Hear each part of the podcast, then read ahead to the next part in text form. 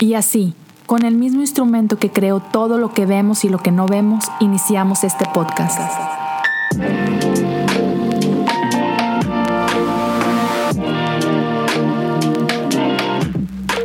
Bienvenidos a Cosas Comunes. Hey, bienvenidos a, los que ya están aquí eh, en, vivo y para quienes están sintonizando eh, ya en el, en el podcast como tal que, que sale este viernes 22 pues gracias, gracias por acompañarnos en este nuevo episodio de Cosas Comunes. Tengo conmigo a mi buen amigo Julio Navarro. ¿Cómo estás, bro? What's up? ¿Todo bien? Qué bueno. Ya. Listo. Listo. Hey, excelente, excelente. Pues, bro, vamos a, a, petición de la gente, porque, porque la gente nos estuvo molestando. no, la, realidad es que desde que grabamos aquella vez, el episodio 130, donde empezamos a hablar de danza divina. ¿Cuál es este episodio? 130, lo acabo de decir. No, pero, ah, este, este, este. Este el de hoy. No, no, no. Bueno, este episodio de hoy va a ser el episodio 164. No, güey. Ya. Poquitos, yo sé. Ya. Perdón, perdón. O sea, Voy, voy en un patrón de 30, o sea, me invitas a 190, 200. Sí, algo así. Entonces, e, episodio 130 fue la primera parte, digamos que, de este tema. Este, esta es la segunda parte, no sé si va a ir una tercera, por ahí bromeábamos de eso cuando, cuando platicábamos un poco. Pero bueno, el, libro, el libro tiene tres partes. El libro tiene tres partes, exactamente. Entonces, digamos que no sería, no estaríamos haciendo ninguna injusticia, ni mucho menos. Pero para la gente que no tiene idea, Julio y yo leímos un libro que se llama La Danza Divina. Es un libro de Richard Rohr. Y sí, la, la verdad es que es un libro que te vuela la cabeza. De hecho, e, en el caso de Julio, Julio primero había, creo que compraste los dos libros al mismo tiempo, ¿no? Uh, Entonces Julio había comprado dos libros, este, La Danza Divina, y un, un libro siguiente de, de, Richard Rohr que se llama Cristo Universal. Y él empezó leyendo ese. Y de repente se dio cuenta, ah, creo que en el primer capítulo que lo menciona. Como, sí, como el, a las paginitas. Sí, en las primeras páginas. Se dio cuenta que, que el Cristo Universal era, digamos que la segunda parte de este libro y dijiste, ah, ok, no, entonces tengo que irme a ese libro primero, ¿no? Exacto. Y ya, es, es, un increíble libro. Entonces, si lo pueden leer, se lo recomiendo bastante. Está en inglés, está en español, no hay problema. Entonces, uh, el episodio 130 hablamos acerca de la primer parte de ese libro, que, que habla mucho de lo que es Trinidad, por qué Trinidad, qué significa todo esto, ¿no? Uh -huh. Y el día de hoy, pues vamos a estar hablando de la segunda parte y espero que también de la tercera. Este, así que ya, vamos, vamos a entrarle a esto. Y cuéntame, Julia, sí, de entrada, ¿qué es lo que, lo que más te ha impactado del libro? Ah, es, es una respuesta bastante amplia porque es una pregunta muy amplia. O sea, creo que todo, eh, de principio a fin, la perspectiva de Rohr, además de ver, de ver a Dios, solamente como ve a Dios y cómo ve al Hijo y cómo ve al Espíritu y cómo, cómo explica la Trinidad, me vuela la cabeza. Uh -huh. Pero más que todo, y siempre lo he dicho con, con, libros de él específicamente, que he leído tres libros de él. He leído uh -huh. Danza Divina, uh -huh. leí Cristo Universal y leí uno de Enneagrama que se llama Una Perspectiva Cristiana. Y todo lo que dice aunque esté hablando de un tema en específico, como que le da lenguaje a todo lo que he creído durante mucho tiempo. Ajá. Sí. O sea, como que, como que yo digo, ma, es que yo creo esto de Dios, pero no sé cómo explicarlo. Richard Rohr lo explica, ¿no? O sea, eh, sí. eh, eso, eso es lo que, lo que más me gusta es la, el lenguaje que logra darle a lo que piensa y a lo que cree. Y sin dejar el misterio a un lado, sin dejar el misticismo a un lado, uh -huh. porque no están todas las respuestas. Aquí más bien, este, si, si, estás buscando eh, resolver tus dudas, no leas Danza Divina ni leas Cristo Universal. Puede ser que te dé más dudas, pero definitivamente te abre eh, un panorama espiritual, un panorama cristiano en tu mente que probablemente antes no tenías. Eh, Y creo que lo que más me ha gustado del libro es como danza divina, ¿no? como danza alrededor de la, del, del amor, ¿no? O sea, lo que es el amor y cómo, cómo explica que sin amor sí no somos absolutamente nada, ¿no? Totalmente. Y, y está, una de las cosas que tanto Danza Divina como Cristo Universal son libros que tuve que leer extremadamente lento, porque hay un montón de cosas que, ¿cómo explicar? Retan muchas cosas que tú crees. Este, y, y sí, es como que ah, déjame, déjame mastico esa un ratito, porque, porque muchas veces, quizá de inicio, ya es una perspectiva muy diferente a, a, lo que quizás has creído por 20 años, 30 años, yo qué sé, ¿no? Y, y, este, y sí, me encanta que, que haga eso, que, que reta, pero no lo reta desde un espíritu como de yo sé más que tú y te estoy volando la cabeza. No, pero simplemente el lenguaje que usa, creo que comunica su espíritu, que es un espíritu bastante humilde, lleno de amor. Y, y otra vez, el propósito de, de, todo esto es simplemente como que presentarte al Padre y en este caso presentarte a la Trinidad, simplemente con una luz que quizás no habías considerado, ¿no? 100%. Sí, 100%. Y, y creo que definitivamente abre, abre la mente a muchas cosas. Uh -huh. que, que además abre, abre, la mente a muchas cosas que tal vez antes o satanizábamos yeah. o nos daba miedo eh, decir abiertamente que creíamos. Uh -huh. Entonces, eh, definitivamente sí creo que, que para no es un libro apto para mucho, para gente muy cerrada o muy religiosa, muchas cosas, ¿verdad? O sea, que no estoy diciendo que nosotros seamos hiperabiertos y -huh. hipermaduros, por supuesto que no, pero este, sí sé que no hubiese tomado yo bien este libro hace 10 años. Exacto, exacto. Y platicaba contigo ahorita antes de que empezáramos a grabar, de que eh, yo los primeros 30 años de mi vida, yo venía de una corriente mucho, muy conservadora, teológicamente hablando, este, doctrinalmente hablando y todo esto. Y creo que en los últimos 10 años eh, he experimentado como que un, un, un cambio, un, una apertura a otras cosas. Y aún así, este, como que de repente eh, el libro toca ciertas ideas que como que despiertan esos, esos 30 años. ¿no? O sea, 100%. cosas que, que, que, por mucho tiempo creí. Y creo que una vez, creo que lo mencionaste en, en, el capítulo este 130, donde hablamos por primera vez del libro, que digamos que Danza Divina es un libro más teológico, por llamarlo de alguna forma, este, acerca de la Trinidad, pero es como que un espejo de la cabaña que, uh -huh. que habla de la Trinidad, pero de una forma más como, como novela, como una historia. Uh -huh. Pero, pero son, son libros muy parecidos en ese uh -huh. sentido, ¿no? Eh, eh, en cómo presentan la Trinidad. Uh -huh. 100%. Bueno, de hecho, el, el, escritor, el, escritor, del prólogo de Danza Divina es el, el escritor de la cabaña. Y, y sí, totalmente. Creo que eh, es. Recuerdo que en aquel momento vi la película de la cabaña ya había leído el libro, pero vi la película de la cabaña y leí este libro y es un match perfecto. O sea, recomiendo, Ajá. es como, no sé, comer, comer palomitas con coca. O sea, recomiendo hacer las cosas casi que al mismo tiempo. O sea, definitivamente es, es de las mejores cosas que uno puede hacer. Eh, leer Danza Divina y leer La Cabaña o ver la película, eh, me parece, ya, está yeah. increíble. Y, y, y fíjate que esto que voy a mencionar ahorita, eh, vaya, lo que vamos a hablar eh, no lleva el mismo orden que, que, el libro, como lo presenta el libro.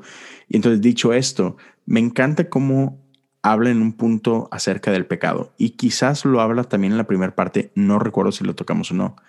Pero dentro de la primera parte, y, y, y hablamos de, de, cómo estamos invitados, ¿verdad? A esta danza divina, nosotros como, como seres humanos. Y el libro como tal este, la portada de, del mismo es, es la imagen esta de, de la pintura de Rublev, uh -huh. eh, que se llama así, la Trinidad, ¿no? Y entonces esta, esta imagen presenta a la Trinidad sentados a la mesa y en el original el cuadro tiene un espejo, ¿no? En el que tú te ves y entonces te ves incluido en la imagen. Entonces, eh, es parte de eh, lo que es el libro porque esta es la invitación, ¿no? Eh, tendemos a ver Trinidad en muchos lugares como, o incluso muchas veces nos lo, lo explican como un triángulo. ¿Por qué? Pues porque el triángulo son tres puntas y entonces lo vemos, ah, ok, Padre, Hijo, Espíritu Santo. Pero explicaba Ror, ¿no? Como eso es problemático porque no hay lugar para más en el triángulo, o sea, está ocupado. Y sin embargo, en un círculo este, hay espacio para, para todos, ¿no? Y, el punto que hace es que estamos invitados a, esta, a esta danza nosotros. Y entonces e, el ser partícipes de, la Trinidad es, es como, como entrar al río, ¿no? Lo explica él. E, es entrar a este río. Entonces, ¿qué es el pecado? Y él lo explica que pecado es simplemente cualquier cosa que detiene ese fluir. Que, que, te saca de, de ese de ese fluir, ¿no? Entonces, me encantaría hablar un poco de esto, ¿no? que, que, expandamos un poquito, porque tendemos, creo que muchos hemos crecido con esta imagen de pecado y es esta, esta analogía que, ah, es como una flecha que tiras y pecado es no dar en el blanco, ¿verdad? Creo que esta imagen lo, lo, lo, pone en una luz un poquito diferente. No sé si quieras Ah, platiquemos un poquito de esto. Sí, con, con, respecto al, al, círculo que da pie a esto, eh, lo primero, el primer choque mental que uno eh, recibe cuando entiende el cuadro y cuando lee Danza Divina, no solo es que te puedes sentar en el círculo, porque si yo les digo a todos, hey, eh, hay una mesa donde está, donde está Cristo, está Dios y está el Espíritu, y te están invitando a que te unas a la mesa a comer con ellos, pues lo aceptas bien. Pero cuando yo te digo que no es un, porque no es un rombo, es un círculo, entonces que hay una, la idea del círculo es que Dios no es mayor a, a hijo y Dios no es mayor a espíritu, porque siempre se ven así, ¿no? Como, como Dios primero, luego hijo y por último espíritu, como categorizado. El primer choque es pensar que cuando entramos al círculo formamos parte igual que ellos.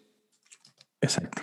Sí. E, es, choca, porque, porque lo, que, lo, primero que, lo primero que pensás es, pues, no, Dios es mayor, o el hijo por lo menos es mayor, o el espíritu por lo menos es mayor que yo. ¿Por qué ellos me están invitando a mí a ser igual? Porque eso es lo que nos invita. Y nos genera un choque en la mente, por supuesto que nos genera un choque. Totalmente. Ahora, ¿por qué menciono esto antes de lo que es pecado? Porque pecado es simplemente no aceptar esa invitación de una manera humilde y genuina.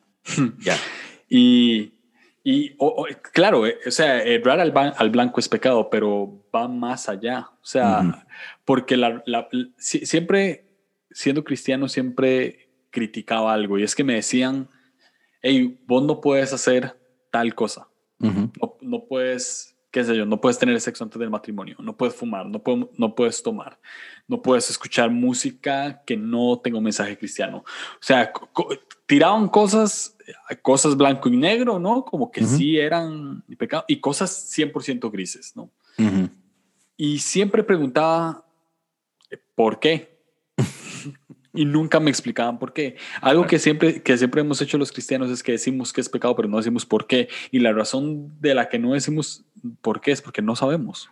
Claro. y, deja tú, y luego la, la fácil, ¿no? Es que eso es del diablo. Punto. Punto. Y eso también. O, la, o, la más fácil, la Biblia lo dice. Aunque no lo diga. O aunque lo diga, pero ¿por qué la Biblia lo dice? O sea, ¿por qué se menciona esto que es pecado? O sea, eh, ¿cuál es la explicación? Y al final yo creo que lo que nos viene a, a, a dar a entender, Roar, es que es pecado porque no estamos siendo partícipes de esa invitación a la mesa que Dios nos está haciendo. Claro. O sea, ese tipo de cosas literalmente eh, drenan, esa es la palabra, drenan el fluir, no. O sea, y siempre he visto esto y me gusta hacer esta analogía eh, con danza divina generalmente. Eh, es como un río, Dios es como un río que no, nadie lo detiene. Nadie. Va, va a un mar y va eh, corriendo y corriendo y corriendo y corriendo. Vos no puedes limitar a Dios. Siempre en la iglesia siempre me decían, este, hey, no haga tal cosa, no limite a Dios. Nunca voy a poder limitar a Dios aunque quiera. Nunca. Y simple y sencillamente no tirarme al río para llegar hasta el mar es lo que drena todo lo que Dios tiene para mí. Pero lo dreno yo, Dios sigue corriendo. Ya, exacto. E, e, es, eres tú el que, el que te está saliendo de, ese, de ese río, ¿no? Este, y hablabas tú ahorita cómo choca toda esta imagen donde eh, en el círculo todos somos iguales y otra vez, como decías tú, entra todo eso que no, es que cómo, cómo puedo ser igual, eso no puede ser, suena hereje. o, no, sé si sea, no sé si sea la palabra correcta, pero, pero suena un Suena hereje. Entonces, pero sin embargo, ahorita mientras tú estabas hablando y, y, platicabas todo esto, bro, o sea, me voy, me voy al jardín.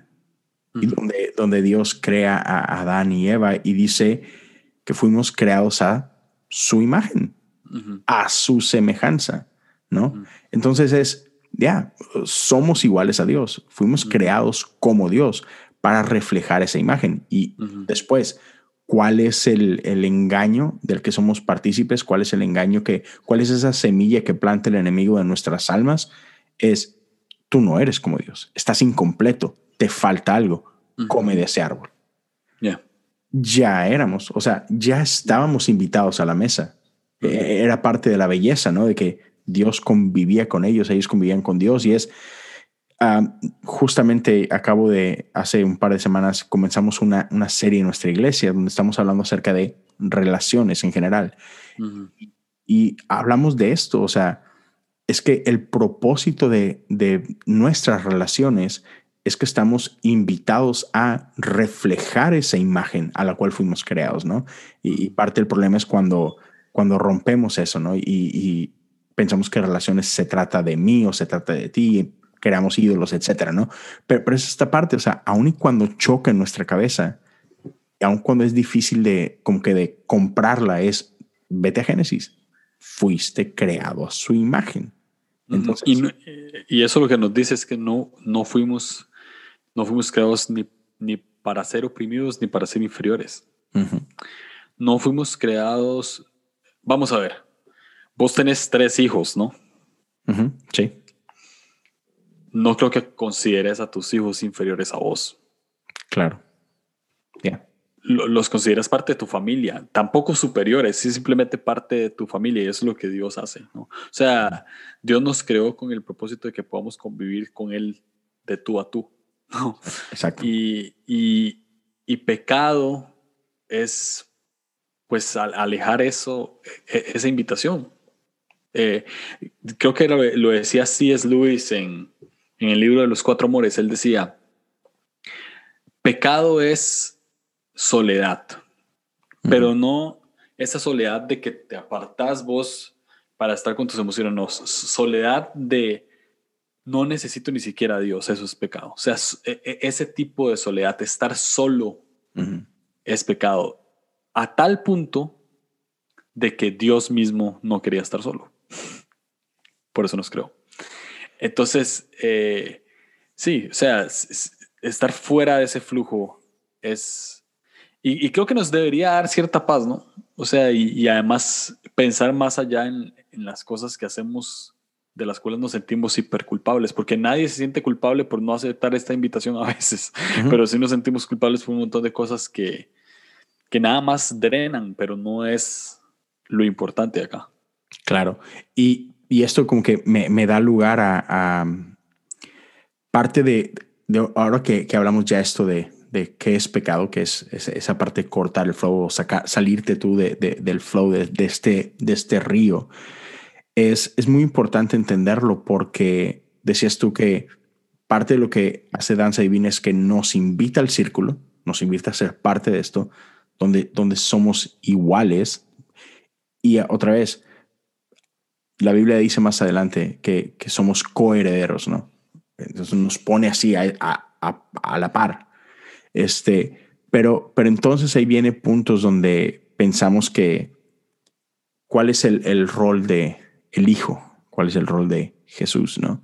Y, y, una de las teorías más populares dentro de la iglesia es, es esto de Jesús vino a morir por nosotros, o sea, en nuestro lugar, para, para saldar esta deuda con Dios, ¿no? Algo que se le conoce como la, la teoría de la expiación. Entonces, Jesús vino a pagar el precio. Y entiendo, creo, creo que podemos entender eh, eh, el concepto.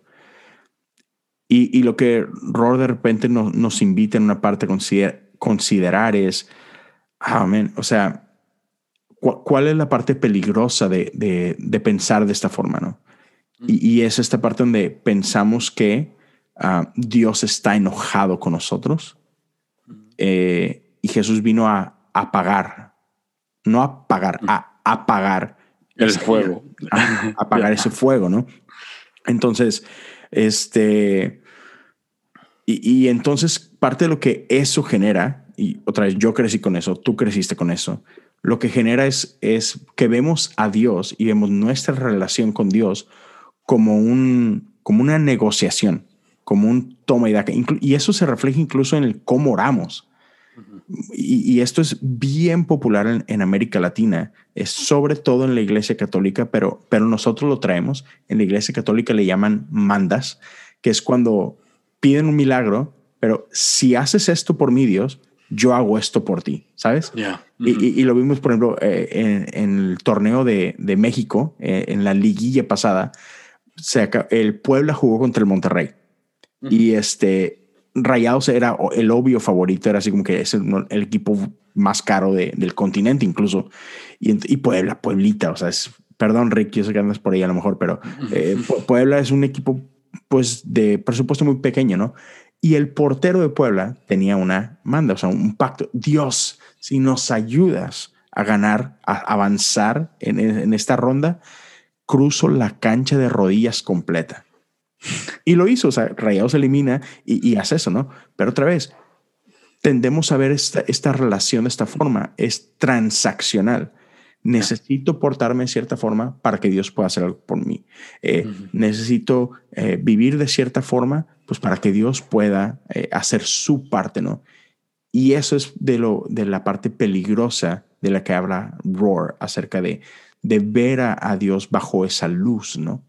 100%. De hecho, me gustaría citar algo que, que leí y me, y me pareció impresionante. Roar dice, tienes que aprender a vivir bien con la paradoja o no puedes perdonar.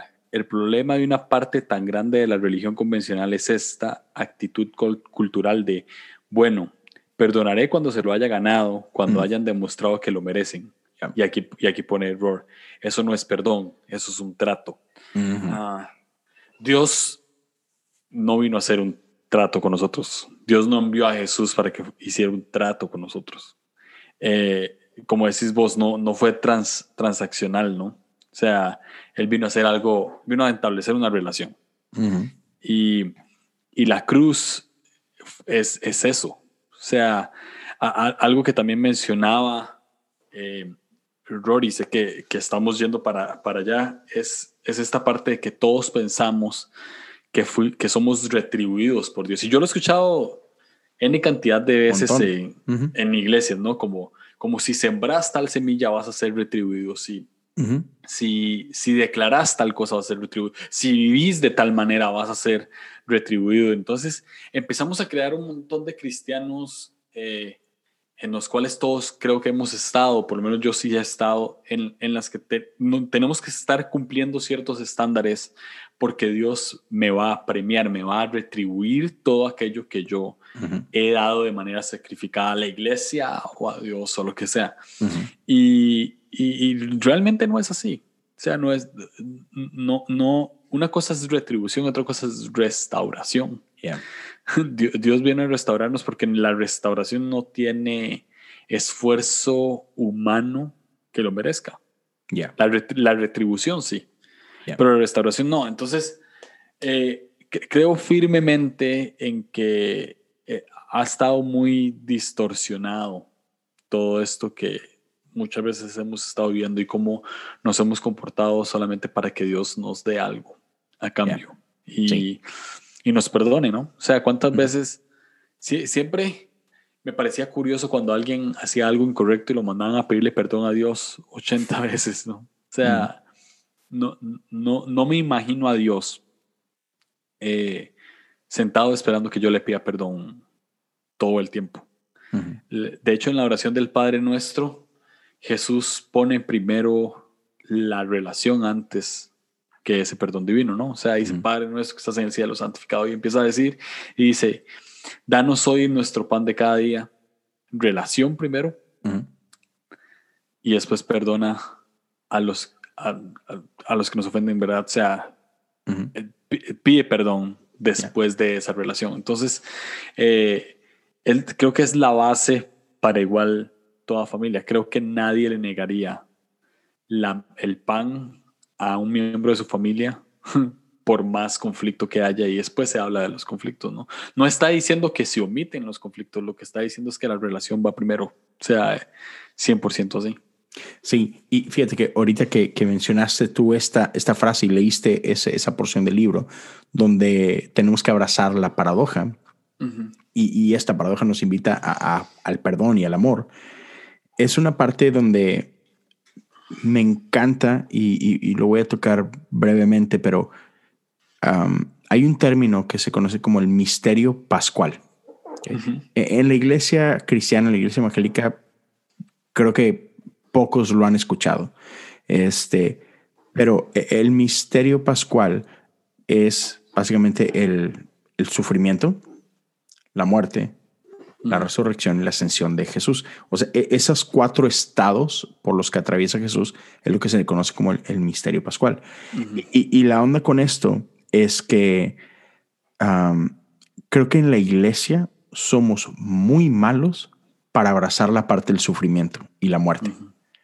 Entonces, eh, ya, que queremos, queremos resurrección, queremos milagros, queremos toda esta parte, pero, pero no sabemos abrazar el sufrimiento y no sabemos abrazar la muerte. Y, la cosa es, es, esto, ¿no? O sea, ¿quieres que te perdone? Gánatelo. ¿Y por qué? Porque si, si, si algo requiere perdón es porque fui lastimado. Y no sabemos lidiar con eso. O sea, no sabemos, eh, tenemos esta mentalidad de retribución, tenemos esta mentalidad de, creemos que, que la justicia de Dios se parece a nuestra justicia. y, y, esa es la cosa, que la justicia de Dios, el amor de Dios, eh, están en otro nivel y, a eso nos está invitando, es, hey, ven acá. Entonces, ah, pero para poder perdonar como Dios perdona, tenemos que saber abrazar el dolor. Tenemos que saber abrazar el sufrimiento. Tenemos que aprender a morir a nosotros, a nuestro ego, a nuestro orgullo, a nuestro... No, es que él me hizo esto. Y así como que, ajá, sí. y, tienes que perdonarlo. No, pero es que me hizo esto y es, sí, pero es que eso duele. Sí, sí, sí, sí. Y a pesar de eso, tienes que aprender a perdonar. Y entonces es eso, tenemos que aprender a sufrir como Jesús sufrió. O sea, Jesús fue a la cruz, desde la cruz, en el momento de dolor, vergüenza, todo esto es, Padre, perdónalos, porque no saben lo que hacen. O sea, no fue un, tienen que aprender, se tienen que arrepentir, tienen que hacer todo esto y entonces los voy a perdonar. Es, ah, ah, en medio de su sufrimiento, extiende su perdón. Y, y podemos decir, ah, bueno, pero es que eso fue Jesús, yo no soy Jesús. Es, ah, ajá, pero, pero si puedes, a eso estamos invitados. O sea, eso es a lo que vino Jesús, a, a restaurar, y hablabas tú ahorita de esto, de, de, esa justicia de restauración. Jesús vino a restaurar esa imagen, a recordarnos que sí somos como Jesús. Y, me encanta, y déjame, déjame hacer este, traer esto de la mano a algo que comenta acá Claudio en el, en el, en el chat. O sea, creen que como Cristo es la imagen del Dios invisible, Colosenses 1.15 y fuimos creados a la imagen de Dios. Somos por ende creados a la imagen de Jesús mismo, por entonces parte humano, parte divino. Y la realidad es que la respuesta es sí, eh, exactamente. O sea, eh, de repente tendemos a desasociarnos de Jesús y, pensamos que Jesús es así como que ya no hay nadie como Jesús. Y es ah, no, de hecho, o sea, Jesús viene a recordarnos que, que eso somos. O sea, Jesús vino y, pasó por ese proceso de encarnación para recordarnos que a eso estamos invitados. Fuimos creados a esta imagen. Y Jesús sí, Jesús era 100% Dios, 100% carne, como un día lo fuimos nosotros, antes de que fuéramos sacados de este flow. 100%. De hecho, eh, la respuesta se da a que si somos parte humanos, parte divinos, es 100% sí porque tenemos al Espíritu Santo dentro de nosotros. y, y, el Espíritu Santo, yo me atrevo a decirlo y mucha gente me tacha de muy universalista, pero realmente que el que está de acuerdo con Rohr, pues tiene, pues tiene parte de esto. Pero, pero creo que el Espíritu Santo lo tenemos todos, nada más que no todos somos conscientes de ello. y, y Jesús era 100% divino porque tenía el Espíritu Santo. Y él mismo dijo, las cosas que yo hago es porque las puedo hacer porque el Espíritu Santo está conmigo. Si él no estuviera conmigo, no las puedo hacer. Entonces, tenemos e, este mismo ADN divino porque el Espíritu Santo vive dentro nuestro, fluye dentro nuestro.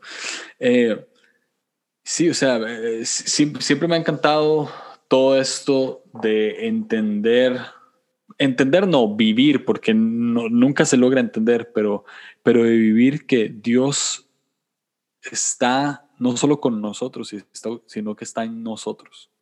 O sea, eh, Dios está en medio de nosotros, dentro nuestro. Eh, alguien dijo como Dios eh, es como un vaso lleno de agua, ¿no? O sea, si lo tengo afuera está conmigo, si lo ingiero está en mí y si me lo echo encima, pues está sobre mí, ¿no? Pero, pero es, es, eso es lo que es Dios. Y, y alguien escribió como, que, que, me encanta, y lo citó Richard, decía, Dios es negro, Dios es madre, Dios es arroz, Dios es rojo, y empieza a mencionar todo lo que Dios es, ¿no? Porque Dios está en cada cosa. Y esto suena súper místico y algo demasiado loco, tal vez en lo que no nos queremos meter o, o nos da miedo explorar. Pero cuando aprendemos a darnos cuenta de que Dios está en todo, en todo lo creado como lo no creado, entonces ahí empieza a cambiar un poco nuestra perspectiva de quién es Dios y cómo funciona la Trinidad y cuál es nuestra parte ahí. Ya. Porque nuestra parte eh, no, no, es ser espectadores. Si nosotros nos devolvemos al, al, cuadro, el cuadro representa cuando Abraham ve a los tres hombres bajando, ¿no? Y llegan a su tienda, a su casa y se sientan ahí a comer. y, y Abraham estaba pues solo sirviendo atrás. Ajá retraído, pero no se atrevía a sentarse. La invitación era que se sentara, a que formara parte 100% de ellos, ¿no? Entonces, eh, eso, e, eso, es lo que tenemos que comprender, que nunca vamos a entender que somos invitados a la mesa si no entendemos que Dios está en nosotros. Ya. Y, y, esta, esta parte de la Trinidad, me, me, encanta, creo que la oración, si no me equivoco, es de San Patricio, este, que, quien, quien ora de esta forma, ¿no? Dios por nosotros, Dios a nuestro lado, Dios en nosotros, ¿no? Y, ese Dios es por nosotros, es, esta imagen del Padre.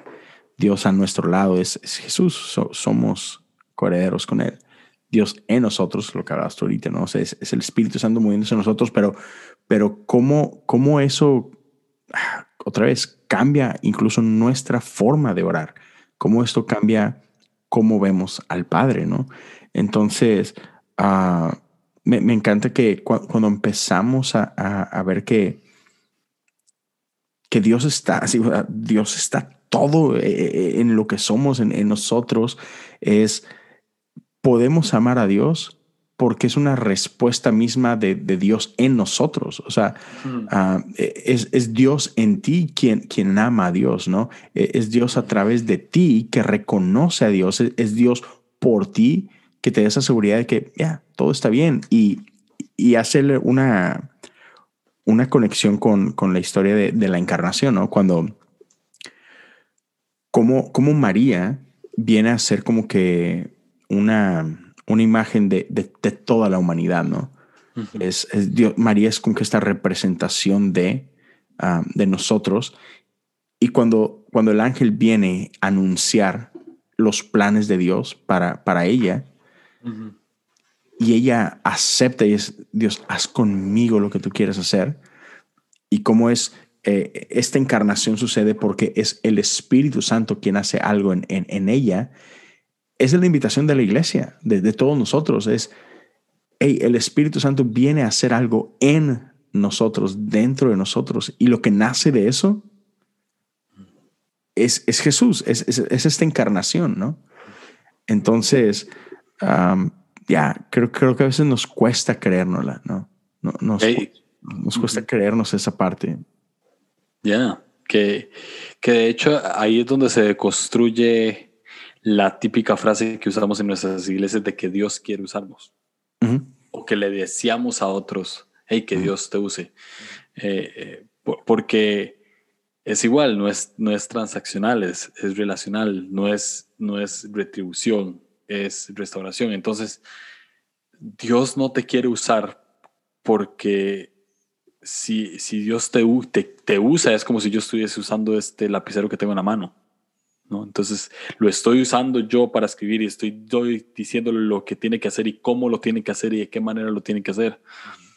Eh, y, Dios no nos ve a nosotros como objetos para ser usados, Dios nos ve a nosotros como personas para colaborar con el reino. Entonces, a eso, otra vez, a eso estamos nosotros en la mesa como parte igual del Espíritu del Hijo y, y, y de Dios como ser, como Padre, uh -huh. Madre, ¿no? O sea, a no ser usados, sino a ser parte de esto, como, como Él lo es. Entonces, Dios en nosotros y nosotros en Dios nos hace fluir en esto que Él quiere hacer para la humanidad.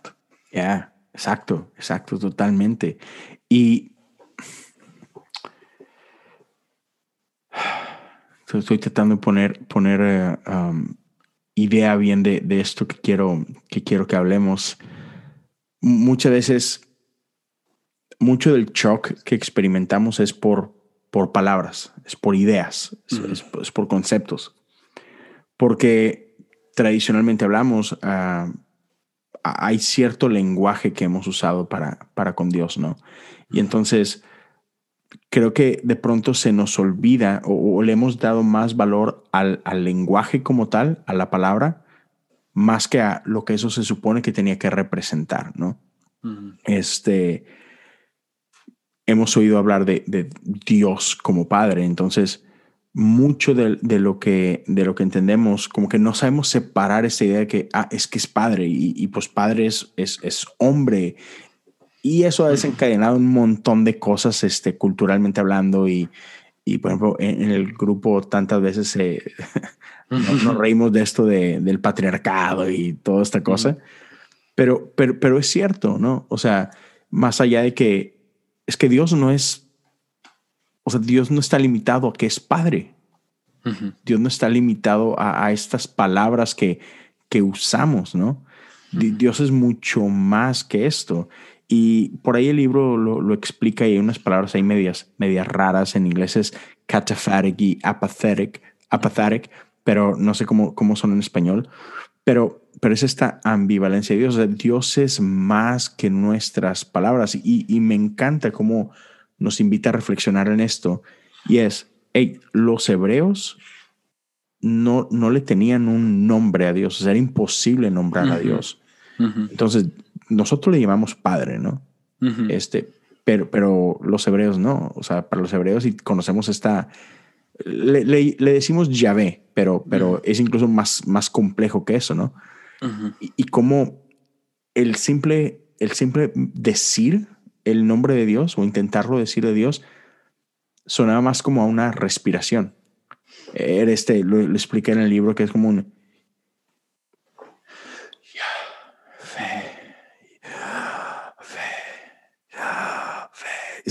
perdón, se escucha muy, muy raro para quienes estén oyendo, pero, pero es, es este, más que un nombre como tal, como Julio, es, eh, si lo intentas decir, eh, lo que estás haciendo es que estás inhalando y estás exhalando, ¿no?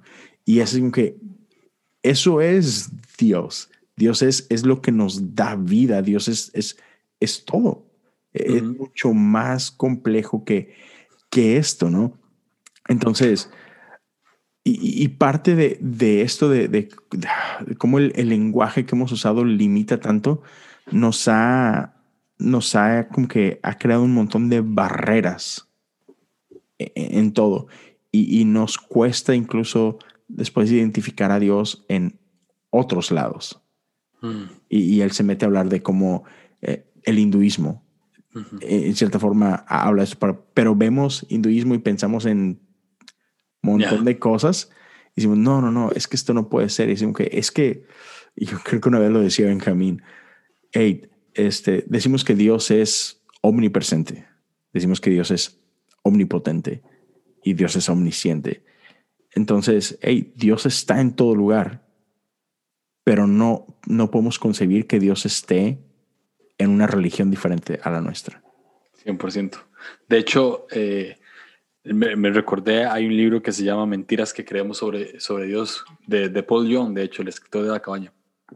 Y él menciona que él tiene eh, un amigo que es ateo y que, y que él le ha tratado de explicar, nunca le ha, le ha impuesto a Dios, pero le, le, trata de explicar de que el cristianismo no es una categoría. Y me encanta esto porque lo que cuando él dice que el cristianismo no es una categoría, es que no debería estar encasillado en lo que lo hemos encasillado toda la vida. Hemos encasillado música cristiana, libros cristianos, apps cristianas, podcasts cristianos, ¿verdad? O sea, hemos encasillado todo en una categoría de cristianos y, el ser, y estoy convencido de que los cristianos siempre queremos ser mejores cristianos y ese es nuestro problema. no tenemos que buscar ser mejores cristianos porque Jesús no es el prototipo del cristiano perfecto. Tenemos que querer ser mejores seres humanos porque Jesús es el prototipo del ser humano perfecto. Mm. Y Jesús nunca se categorizó como mm. cristiano. Entiendo, entiendo por qué se hace la referencia de que somos cristianos, eso me parece bien, pero el cristianismo no tiene que ser una categoría, porque cuando lo hace una categoría lo hace excluyente. ¿Quiénes pertenecen a esta categoría? Entonces solamente los que cumplen ciertos estándares, mm. los, que, los que leen ciertas cosas, los que creen ciertas cosas, los que hacen ciertas cosas. El cristianismo no es una categoría, el cristianismo es una oportunidad para todos. El cristianismo es, es mucho más que eso. El cristianismo es, es, es más que, es, es como Jesús en su máximo esplendor, incluyendo a todos. Aquí no hay ilegales. no hay fronteras, me explico. No hay, no hay visa para, para, ser cristiano. Entonces, eh, esto me abre el panorama, que es algo que, que, se ve mucho alrededor del libro, pero, pero también algo que siempre he pensado y es de esto, de que Dios está en todo, incluso hasta en nuestra respiración, ¿no? Como lo decías vos ahora. Este, e, e, estaba viendo la entrevista de un artista eh, de un músico que probablemente no, no cree en Dios, o sea, nunca se ha pronunciado en eso, puede tener un, par de canciones que hablan de Dios y no es de manera positiva, este, y, le preguntan como, como qué representan sus hijos para él. Y él responde, yo no soy una persona creyente, no sé si tengo la autoridad moral para decir esto, pero definitivamente lo que encuentro en mis hijos tiene, tiene que ser Dios, porque es algo que no puedo explicar. Mm. Aquí es donde nos dice que el cristianismo no es una categoría. Mm, porque vos puedes explicar una categoría. Pero Dios, Dios no se puede explicar, Dios no se puede encasillar. O sea, la teología nos da retazos de quién es Dios pero no nos puede dar el panorama completo porque ¿dónde puedes meter vos a Dios dentro de, algo tan pequeño como algo como la teología, no? Entonces, eh, e, esto, es, esto es lo que me encanta justamente saber que nosotros le decimos Padre, Dios, pero realmente no hay un, un nombre. Y, y, justo le, y justo le pasa a Moisés cuando está al frente de la zarza, ¿verdad? Y, es, y, Richard Rohr lo dice, que es como, como hay un montón de maneras de, de interpretar esto y traducir esto, ¿no? De yo soy el que soy, dígale eso. Pero yo creo, Richard Rohr dice, yo creo que lo que Dios le está diciendo es, a vos no te importa cómo me llamo. o sea, nada más viví esto. O sea, soy más que un nombre. ¿Por qué? Porque ponerse un nombre es justamente categorizarlo. Limitarlo. Y limitarlo, ya. 100%. qué bueno que tocas esa parte. Eh, eh, eso, es, eso que, que, dice, hey, yo soy el que soy, es, tú no me vas a decir a mí lo que soy. Yo soy el que soy. ya No, no, hay límites, soy, soy lo que tengo que ser. Entonces, no, no me vas a meter tú en tu cajita, Moisés. 100%. Ya, y, y, eso me encanta, este, como, ah, man, es, que otra vez tenemos esta mentalidad de categorías y todo esto, y entonces, porque vemos por lo regular, eh, quizás es nuestra naturaleza y, esa distorsión de, cómo nos vemos, que, vemos a este Dios este, no relacional, sino vemos a este Dios como uh, retributivo y vemos a este Dios transaccional, que por lo mismo vemos a toda esta gente que creemos que no cumple con esa transacción y decimos, es que tú no puedes entrar a la mesa, tú no puedes sentarte a la mesa porque tú eres gay. No, no, tú no, tú, no te puedes sentar a esta mesa, tú eres mujer, tú ve, sirve a la mesa, no te sientes en la mesa. No, no, no, tú, tú, tú eres pecador, tú has hecho de todo tú, no estás invitado aquí. No, tú naciste en otro país, tú eres hindú, tú no puedes sentarte a esta mesa. Y es que, ah, ya, todos estamos invitados a la mesa. Y es un choque mental para muchos. O sea, de hecho, siempre he pensado en, en lo sorprendente que puede ser para nosotros encontrarnos en la eternidad a personas que probablemente juzgamos en algún momento de que nunca podíamos ver ahí. Totalmente. Y, y, y, me encanta esto, honestamente. Y siempre he tenido discusiones con gente porque yo decía, es que Dios, si, si Dios es lo que yo creo que es, no hay un gramo, no hay un mililitro de odio dentro de él para rechazar a alguien. Mm. No puedo ver a nadie afuera de esto por más que haga lo que haga. Y, y, aquí podemos, o sea, mencionaste, mencionaste algunas cosas que yo diría light, o sea, gente asesina. que, que, vos decís, esta persona no tiene ni el perdón de Dios. Eh, esas personas están invitadas a la mesa. Siempre se ha tratado de gracia, siempre. O sea, y, y la, gracia nunca ah, se ha tratado de, méritos, nunca. O sea, dejaría de ser gracia. Dejaría de ser gracia. Y no sé dónde leí esto, no, no sé si fue de Claudio que de hecho ando por acá, pero, pero creo que uno puso un posteo en como que le da, más bien le da sentido al, a los méritos, no, no recuerdo bien, pero, pero el punto es que la gracia no, no la podemos explicar y mm. nos cuesta vivirla porque hemos estado engañados todo el tiempo bajo una cortina de retribución, de que tenemos que hacer, de que tenemos que cumplir ciertos estándares, de que tenemos que comportarnos de cierta manera. Y aquí obviamente lo que entra es la pregunta del millón, ¿no? Y bueno, y todas las personas que hacen cosas indeseables. Eso fue lo que puso Claudio. Gracia no se opone a las obras, sino a los méritos. Eh, increíble, ya, 100% real. Este, lo, que sucede, eh, nos preguntamos, entonces, ¿qué pasa con todas estas personas? Todos estos eh, asesinos, todos estos, lo que sea, poner lo más terrible del mundo. ¿Qué pasa con todos ellos? Mm. Pues no me toca a mí saber qué pasa Creo que Dios tiene un plan para todos y sí, sí, sí, todos pueden fluir ahí. El, y el mayor pecado de estas personas no necesariamente es lo que hacen, sino es alejarse a la soledad sin Dios, que eso literalmente es un infierno, ¿no? La soledad sin Dios. Buenísimo. Entonces, hey, um, me gustaría terminar eh, y, abrir eh, el, espacio y, platicar un poquito con, con, los que siguen por acá. Eh, si tienen dudas, preguntas, simplemente cosas que quisieran aportar y, dar unos minutos para eso. Pero antes de eso, ¿algún este, como que pensamiento final que, con el que te quedes tú? Ah, creo que no he dicho esto y me encantaría terminar de decir esta parte.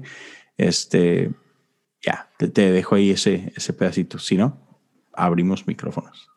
Sí, creo que eh, lo, lo, importante y lo que me resume el libro es que Dios es amor mm.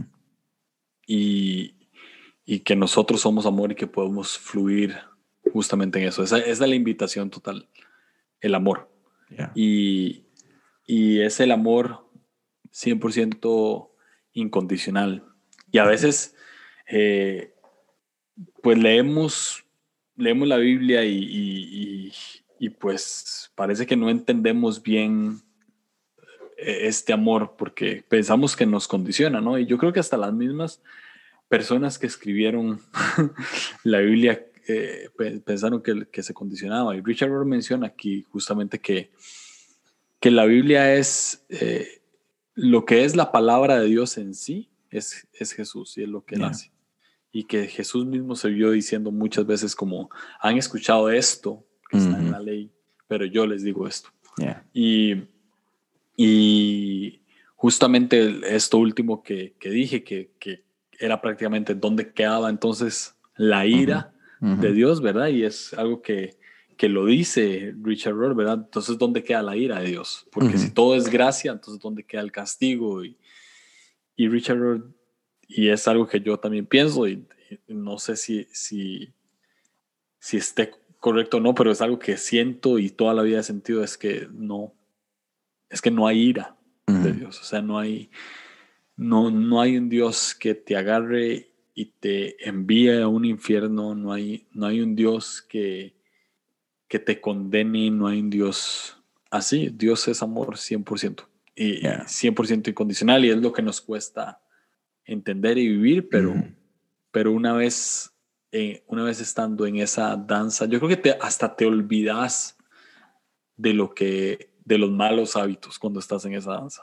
O sea, justamente me pasó y, ya con eso termino, y es que eh, inició el año, no, no, no me sentía tan bien, este, eh, estaba como, pues no haciendo nada hiper indebido, hiper malos hábitos, pero sí estaba como muy echado, ¿verdad? O sea, como sin, carácter de hacer nada, como muy retraído y, y justamente pensé como, o sea, leyendo este libro me acordé de todo lo maravilloso que es estar en Dios. O sea, eh, creo que lo posteé ayer, si no me equivoco, que Richard decía que creamos, hemos creado un montón de, de, de ex creyentes Mm. solamente porque no se entiende este fluir. O sea, no, no les damos y a veces no nos damos la oportunidad de saber de que Dios es más, la Trinidad es más que ir a una iglesia, que tener un podcast, que hablar de Jesús, que servir es, es mucho más que eso, es, es la esencia de la vida, 100%. Sí, y yo cierro con, con, con estas dos cosas. Eh, junto con lo, con lo, que venías hablando, ¿no? Es, Dios es amor. Y, y, él, y él menciona esta parte de lo que Dios es también implica lo que no es. Dios es amor, Dios no puede ser odio. simplemente no se puede. Eh, es imposible. Si Dios es luz, Dios no es sombra. E, e, entonces, y, y, yo sé, yo sé que, que hay que hay porciones de la Biblia que podemos tomar y decir, no, pero es que la Biblia dice esto. Y entonces me encanta cómo, cómo nos invita simplemente a pensar en esto. Así como Jesús decimos que es 100% Dios, 100% humano. y, y, tendemos a, a decir que, bueno, es que la Biblia es la palabra de Dios, es inspirada por Dios, ¿no? Entonces, no puede haber error en ella, tú sabes, y de ahí viene toda la inerrancia de la Biblia, todo esto. Y él dice, sí, la Biblia es 100% inspirada por Dios. La Biblia es 100% escrita por hombres. Es, las dos. No, no, es una o la otra, es, es las dos. Y es la belleza de la Biblia. o sea, eh, exacto. De hecho, de hecho, siempre que me, que me, y no tengo temor de decir esto, pero cada vez que me preguntan si la Biblia se contradice, con toda, honestidad digo que sí. Y, y, digo que, es, que está bien que se contradiga. O sea, es, es la belleza. ¿Por qué? Porque si no fuese así, si fuese 100% perfecta y escrita por Dios, entonces no tiene sentido la danza. Dios invitó a que escribiéramos esto. Exacto y, es, y, invitó sabiendo los errores que podían haber y que se contradiga no quiere decir que no sea, claro. no tenga perfección, ¿no? Exacto, exacto. Eh, eh, eh, el, el, el, hecho que esté escrita por hombres, incluso me, me, encanta que lo dice, mira, hay una narrativa y la puedes ver. Es, hey, los hombres escribieron uh, con respecto a su interpretación de Dios, su, su entendimiento de ese momento. Y, dice, y tú puedes ver cómo paulatinamente va, va viendo un mayor entendimiento de gracia hasta que culmina en la cúspide de la gracia, que es Jesús. Entonces, es, es, está bien, o sea, no hay ningún problema. Eh, y entonces, creo que, que es, cierro con, con esto. Como dices tú, simplemente somos invitados a danzar con Dios. somos invitados a, entender que Dios está en nosotros, que Dios está por nosotros, que Dios está este, al lado de nosotros, arriba de nosotros, en todos lados. Y, que fuimos creados esa imagen. Y entonces veámonos en el espejo de, la Trinidad y abracemos lo que Dios nos llamó a hacer, ¿no? Entonces veo, veo que tienes por ahí algo. Dale. Sí, ah, que, con esto de la Biblia me gustaría citar lo que Rohr dice, ¿no? Eh, Dice, la escritura es una sinfonía polifónica, una conversación consigo misma, donde se tocan melodías y disonancia. Tres pasos hacia adelante, dos pasos hacia atrás. Los tres pasos gradualmente y finalmente ganan. Vemos el ímpito de nuestro libro santo y hacia dónde conduce la historia y el texto se mueve de modo inexorable hacia la conclusión, la misericordia, el amor incondicional hmm. y el perdón. O sea, al final toda la Biblia se resume eh, en eso y, algo que justamente lo que, lo que posté ayer y fue que Rod decía, mientras la enseñanza recibida, o sea, todo lo que decimos de la Biblia, no se convierta en conocimiento experiencial, o sea, en, algo que vivamos, vamos a continuar creando una elevada cantidad de excreyentes desilusionados. Entonces, eh, cito estas dos cosas porque, porque eh, todo lo que hablamos acá, todo lo que recibimos, enseñanzas que recibimos, enseñanzas que damos, todas nuestras oraciones, nuestras plegarias, todo, todo lo que nosotros creemos que es cristianismo, no va a resultar atrayente hasta que no nos sentamos en la mesa como parte de la Trinidad, como parte de ese flujo que fluye y, lo vivamos como si fuésemos el mismo Dios en amor y Dios en nosotros, ¿no? Ya, totalmente. Así que ah, voy, a, voy a dar por terminado el, episodio aquí en este momento. Este, gracias a todos los que escucharon, gracias a, todos los que han seguido por acá. A continuación voy a abrir micrófonos y, y, la conversación que tengamos ahorita en los siguientes minutos. Para Patreon viene esto. No, iba a decir que quizá lo podemos poner simplemente como, como un bonus después. Ah, es decir, ya llevamos como una hora por acá. Este, pero sí, eh, la conversación que sigue adelante, este, lo voy a poner como, como un, este, como algo adicional, eh, simplemente. Pero los que llegaron y escucharon toda esta, esta hora con, con Julio y conmigo, gracias por escuchar. Los invito a que sigan a Julio eh, en sus redes sociales, a Julio Navarro con doble O al final, ¿verdad? Este, apoyen a Julio en su Patreon. Este, ¿qué es? Julio Navarro, ¿te encuentran? Julio Navarro, sí, total. Perfecto. Entonces, ya, denlo por allá. Este, ya saben, acá cualquier cosa pueden encontrarme en, en Instagram como Leo Lozano HOU. Este, y si alguien quiere apoyar en Patreon, cosas comunes. Este, y ya, denle. Eh, gracias, gracias por haber permanecido en este episodio. Gracias, Leo, por invitarme, man. De nada. Te aprecio mucho. Gracias por ser el jefe de esto.